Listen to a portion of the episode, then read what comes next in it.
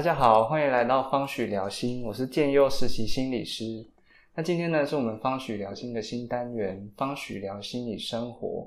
那这个单元呢，主要是大家在生活中的问题或困扰。那我们每一集都会邀请不同的实习心理师或智商所的心理师来为大家聊聊问题中的困难。那第一集呢，我们就邀请到我们方许心理智商所的所长林志佩心理师来为我们聊聊疫情中家长生活的转变与调试。嗯，大家好，我是支配，很高兴我今天可以跟建佑在这边聊一聊。嗯，那为什么会想要聊聊疫情中家长生活的转变与调试呢？是因为在我的家庭里，我的哥哥与姐姐他们都有三个小孩。对，那在疫情期间呢，他们每天在家就是抱着三 C 产品，然后在那里或是坐在那里，然后就看一整天，就会看到很多家长呃骂孩子，孩子说啊，不然我要做什么这样的画面出现。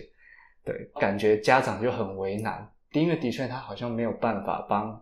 孩子安排很多的事情给他做。呃，我在网络上有看到家福基金会在五月二十八到六月十号之间有做的一个民调，有百分之三十三点八的家长呢，在疫情期间不知道如何安排孩子在家的活动，然后有百分之二十五点三无法协助孩子在家庭中的学习，好像是那个即使。iPad 上课，但是他把 iPad 放在旁边，他就会用另外一只手机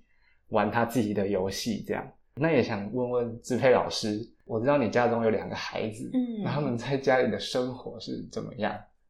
？OK，哇，我觉得其实真的突然之间，从五月十八号吧宣布，就是呃，孩子都在家上课。我那时候正在外面，我其实心里面真的很。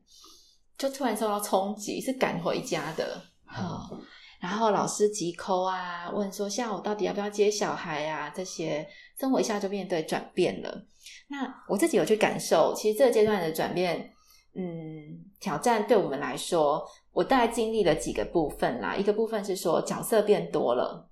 就像之前不是有一个。梗图讲的非常的棒，他说疫情之后全民都变厨师，我就开始经历一天煮个四餐那种状态，角色变多了，而且很多角色是重叠的，可能我要一边备料煮饭，然后一边问小孩说。你等下是几点上课？我在上课，你怎么没有开麦克风呢？你昨天作业没有交，你们老师又在赖我了。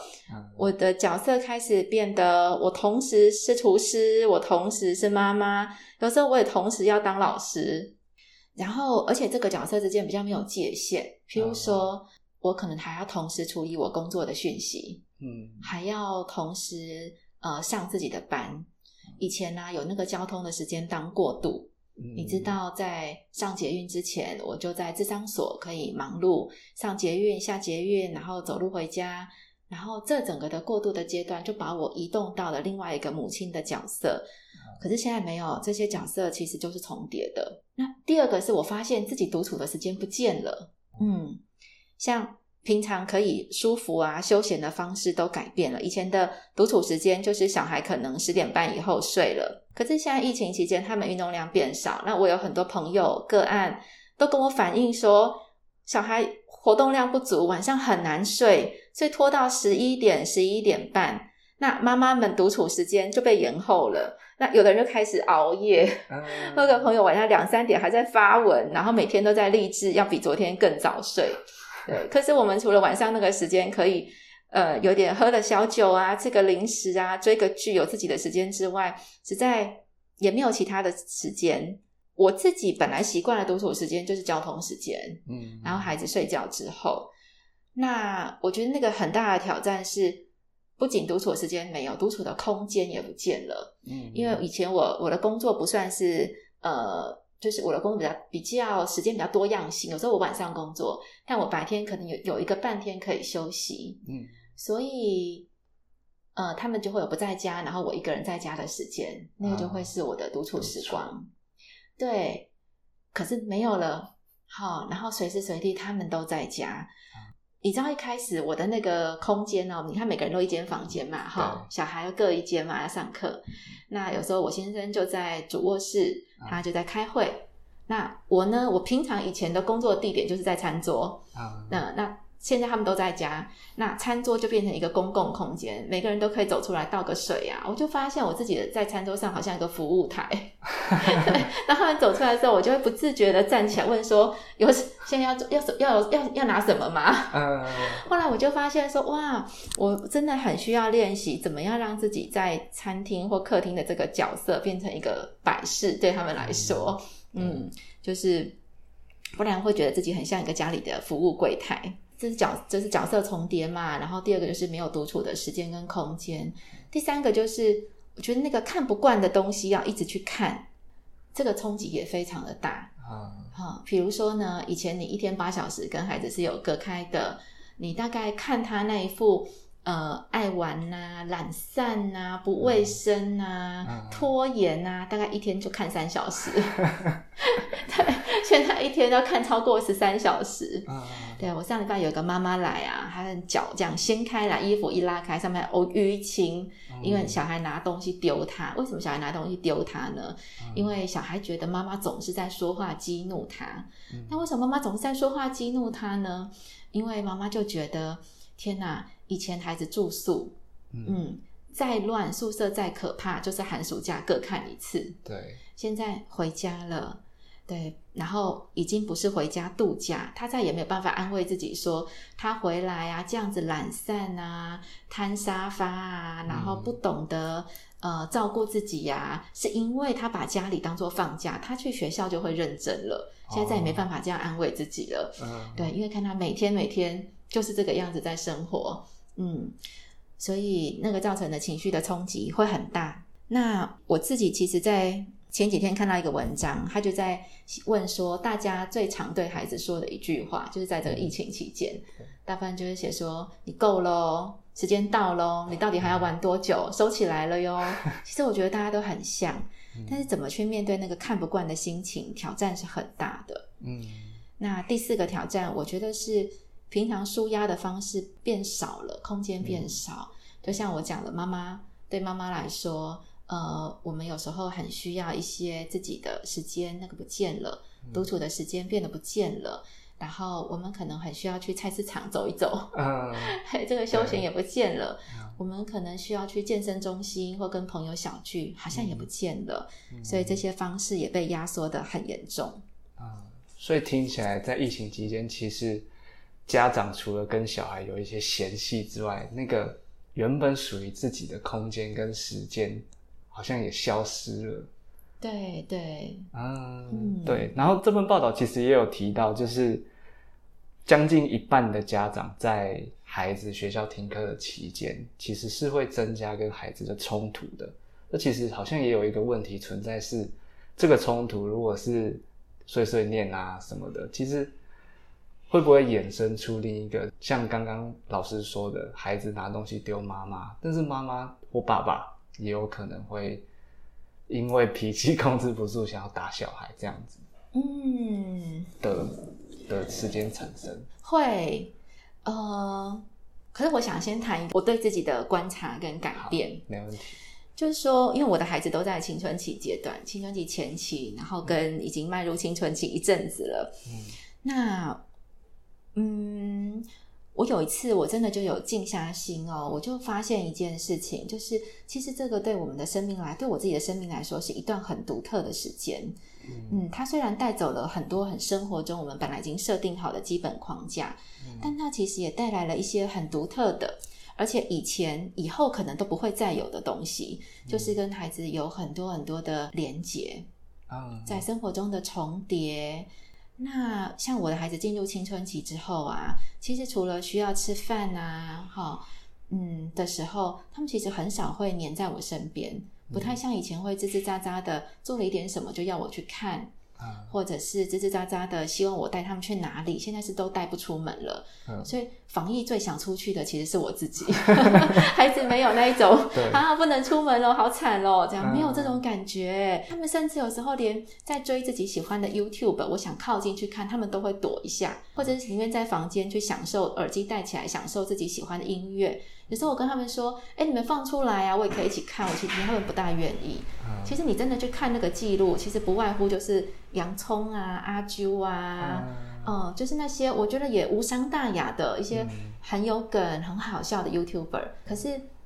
对他们来讲，他们更喜欢是单独去享受这些东西，而不是跟我一起同乐。嗯，那因为这样，所以我突然就有一点珍惜说。哎，我们现在是同在一个这样的空间里面。好，当他在打电动的时候，我可能在旁边做一些我的事情。那当我在，比如说上次有不是那个绿光剧团有人间条件的那个播放啊，对，我觉得好，我好想看，然后就邀孩子，他们也不愿意一起看，然后我就自己看。可是我在客厅看嘛，他们不看啊，但是他们会在旁边游走，拿水啊、吃东西啊、打电动啊、干嘛的，我们就会有重叠。重叠了之后，他们就会停下来说，他们就来也有时候就会停下来说，哎，这是谁呀？哎，以前到底什么是舞厅？什么是就是那个叫什么男生去应酬的地方是什么样的？那些小姐是怎么工作？那就会问，我们就会有机会聊，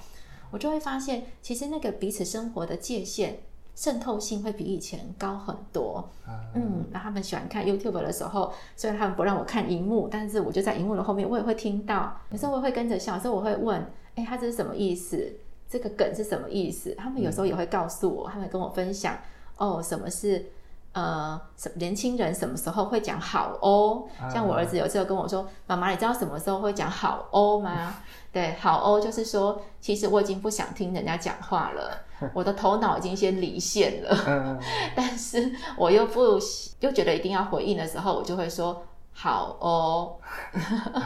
好像是这样没错。对对对，我就觉得哎，我们以前其实没有这个空间可以去很无厘头的，突然就发想到一些彼此的文化上的东西可以交流。好，然后有时候一些小事情也会被我捡起来放在心里，譬如说他在那边在沙发上滚啊滚。那我在旁边看书，他就突然问了我一句，说：“妈妈，你在看什么书？”你知道那一瞬间，我心里很感动。嗯，以前他不会关心的，因为我们都太忙碌了，我们都忙着去追赶自己的下一个行程。写功课的时候想着赶快写完就要玩电动了，玩电动的时候想着我要赶快赢，玩完了就立刻要睡觉或立刻要再做些什么事情，我们都在彼此追赶着彼此。嗯，可是他问我说你在看什么时候，我就很自然的跟他讲啊我在看什么东西，我就会觉得哎，然后他就把这个名词记在心里。有一天我在做一些事情，他说哎，你是不是从这本书上有看到什么？然后有一次我看到客厅我们那个阳台啊有那个小鸟。在那边咬着一只虫，然后停在那边，我就跑去房间叫他，我跟他说：“哎，我们阳台有鸟来了。”以前哪会有这种机会啊？那因为他在上课，所以有一个妈妈给了一个理由，让他可以逃脱，他也很开心，他就跑出来看。他说：“哇，真的耶！”他就赶快去敲妹妹的房门，叫妹妹也来看。然后从那之后，他们看到阳台有鸟，就会叫我们一起去看。哎，今有的新的品种的鸟啊什么的。其实这些片段都还蛮入我的心的，都让我觉得说，其实我有一个想法，就是说，嗯，我们虽然呢，在这个阶段，因为这个阶段是一个改变，嗯，改变的时候，我们一定会有一个眼光去看我们本来所拥有的框架失去了，嗯，然后就会想要启动那个想修补回来的反应。比如说，本来学习的框架失去了，就会想怎么让孩子在家把课上的更好，然后把那个框架补充起来，或者是说，本来嗯看书的时间被减少了，必须看书、必须读书时间，因为学校不在了，所以就被减少了。我们怎么样再把它补回来的这个反应？可是我就会鼓励自己做一个反向的想法，就是有什么东西是本来没有的，现在出现了。嗯，就像跟孩子的这些互相的重叠，生活空间的重叠，然后连线的重新建立，我觉得就是一个很新的出现的东西。那它会特别被我意识到，它出现的时候，我就会把它储存起来、捡起来。我觉得在未来，嗯，等到孩子长大，如果你要问我说，哎，我跟我孩子青春期的孩子的关系的修复跟连结的经验是什么的时候，我一定会举这段时间的经验啊。对，然后这也是我感觉到一个很深刻的礼物。那建优刚刚提到小冲突，就是父母之间难免会发生很多冲突，对不对？就像我刚提到那个妈妈受伤了，对。我其实有一个观察，像我有个个案来啊，也是为了呃妈妈临时非要临时的预约，是因为他跟他爸爸为了洗碗的问题，孩子为了洗碗吵架，妈妈觉得不能赖在家，所以一定要给孩子一些做家事的分配，但是他就在洗碗，啊，爸爸也在家，爸爸就说：“你妈妈刚刚不是告诉你？”叫你要先把水弄干，全部洗好，然后再一起整理。你不要一个一个来。然后他就越洗越大力，越洗越大力，然后水越转越大，然后也不按照爸爸的步骤，因为他他心里在怒吼说：“我知道啦，你有需要一直念吗？你可以出去吗？”对，他用行动来表现这样子。好，可是等他弄完了之后，爸爸就爸爸好像心灵之间也听到了他这个怒吼，所以爸爸就先吼出来了，就说：“我都不能讲你吗？我讲两句你就这样？嗯，这什么？你的态度怎么会是这样子？”嗯，好，然后接下来就是他一整天都对爸爸非常的愤恨。嗯，只要一抓到时间，爸爸不在啊，或者爸爸不在这个房间，他就会对妈妈炮轰。说他觉得很难跟爸爸生活下去了，所以妈妈就紧急预约。但我印象很深刻，大概三天以后，呃，妈妈就给我一个讯息，就跟我说：“哎，其实我觉得他长大了耶，他现在比较会看脸色，然后他呃有一些好吃的东西，我会主动问爸爸说：‘爸爸，你要不要吃？要不要留给你？’虽然孩子说：‘哦，我是很勉为其难的，好不好？’ 对，可是他就做了。”然后他说：“爸爸也是那一种，你对他好，他会对你更好的人。”嗯，所以他们之间很快就修复了。其实我的观察是这样，就是说，虽然冲突变多，但是以前因为我们的行程很赶，所以我们常常是移转的冲突，就是我跟你之间有疙瘩了，然后反正我明天就去上课了，所以我有可能就把对你的不爽带到学校去了。运气好一点，就是它被转移掉、消化掉了；运气不好，就是有另外一个同学成为我这个怒气的代罪羔羊。对对，可是现在是我跟你的账在家里发生了，就在家里算。哦，嗯，所以我觉得只要有一个发心，是我们都记得我们在家里是要一起生活、一起平安快乐的生活的。我们有这个发心，是你跟他在一起的时光，其实处处都充满了可以去练习和好的点。处处都充满机会，那个运转的速度是快的，好，所以我我也我也发现这个点。那我觉得不需要什么特别的方法，嗯，只要你意识到这是一段独特的时间，然后你意识到在这个时间里面，呃，没有别人，就只有彼此，嗯，然后我们都回到这个家的空间里面来，好好的跟发生的事情继续走下去，啊，嗯，对。刚听到志佩老师的分享，好像是如果我们用一个更不一样的眼光跟想法来看孩子现在正在做的事情，也许他在他整天都在看 YouTube，但是这些 YouTube 并不一定每一位都是带给他不营养东西的人。然后我们可以从生活中去分享一些，让他们也能一起跟我们从事一样的行为。也提供我们，就是虽然上面有提到，就是我们不知道如何帮孩子安排在家里的活动啊，然后也没办法帮助他学习。那我们如果去看我们多出来的亲子相处时间，然后我们有一些新的经验，那或许我们就不会一直去在乎那个他缺乏的、他缺少。但最后也想要请问支配老师，就是前面有提到那个家长的心态调试。那我们应该怎么样去稳住自己，然后让自己在疫情的这段期间比较能够安定？嗯，我觉得稳住自己真的很重要。像我刚刚提到那个受伤的妈妈嘛，那后来她有个很棒的觉察。嗯，其实他一个人要能觉察自己是非常需要勇气的。呃，那个孩子就说啊，我妈妈讲话一直激怒我。这样，那我就问妈妈说，你觉得你在提醒他的部分？是真的可以帮助他达到改变，所以你不得不提醒嘛。妈妈说，其实有时候常常不是，他一直在提醒他，一直在叮咛他。其实有时候是他看不惯孩子为什么可以过得这么好，为什么可以在家当大爷，然后他的那个愤恨的情绪累积太久了。哇，我觉得一个人能够觉察到说，其实很多的行动里面，他带有的是一个其实自己没有办法消化的负面情绪。嗯嗯，这是很重要的，因为负面情绪一定会引动孩子的负面情绪。那情绪加情绪就搅和在一起了，你再正面的叮咛都发挥不到正面的效果。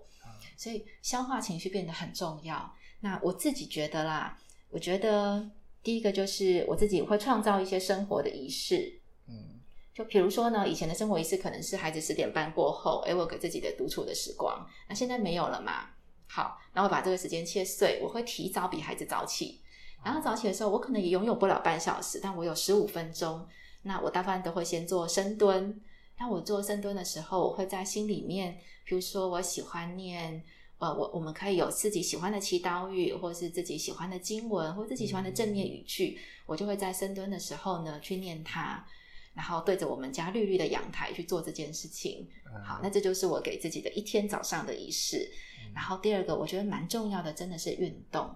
嗯，像我们家社区是有前厅跟后院的，其实蛮多人都会找时间到楼下去跳绳啊，好，然后到楼下去做一些伸展啊。我自己也会，因为你有运动，然后如果能够在运动的时候一边觉察你身体的这个情绪的核心地带，比如说从胃啊到胸口到喉咙的这个地方，其实对于你累积在身体层面的情绪的消化是非常有帮助的。嗯，所以第三个呢，就是让自己可以有一些呃疏解的管道。就那个疏解，除了自己跟自己在一起之外，也包括跟人的交流啊。其实我们跟人的交流是非常需要的。所以我有一些个案们啊，那妈妈累积一阵子就会跟我说：“哎，我老师，我需要跟你约时间。”然后他们就会花物谈里面的一部分的时间，是把那一阵子所有发生的事情引动他情绪的部分，全部都吐出来、倒出来。然后可能另外三分之一的时间就会，呃，我们就会有意见的交换，就是针对哪一些点，他需要一些新的观点或是新的体会，然后新的方式，我们就会有一些交流。嗯，那也有很多人，包括我自己，我会跟我觉得曾经一起学习成长的朋友约时间，我们就在线上聊天。啊，对，然后那个聊天里面就会去分享最近生活的看到的一些新的学习的东西啊，在思考的东西啊，然后自己的体会。啊其实那个分享过后，都会在心里面有一种更新、被更新到的感觉。嗯嗯，好，谢谢资佩老师的分享。那刚刚的仪式运动跟那个，我们可以利用线上的软体，然后跟朋友有一些交流。跟我觉得偶尔也可以在线上彼此抱怨自己的孩子现在在家里发生的事情。这样对对对，也许那也是一个抒发的管道。对。那我们就谢谢志佩老师今天为我们带来这么精彩的呃生活故事的分享。呃，在这里呢，也想跟所有的听众朋友说，方许的 IG 已经设立了哦。那我们之后呢，就会不定期的在现实动态放上一些方许小灾问。那大家也可以跟我们分享生活中的问题，跟呃，譬如说你遇到的疑难杂症啊。那我们可能就会以这个疑难杂症来当做是我们方许聊心理生活的主题，然后就谢谢大家今天的收听，我们下次方许聊心再见喽。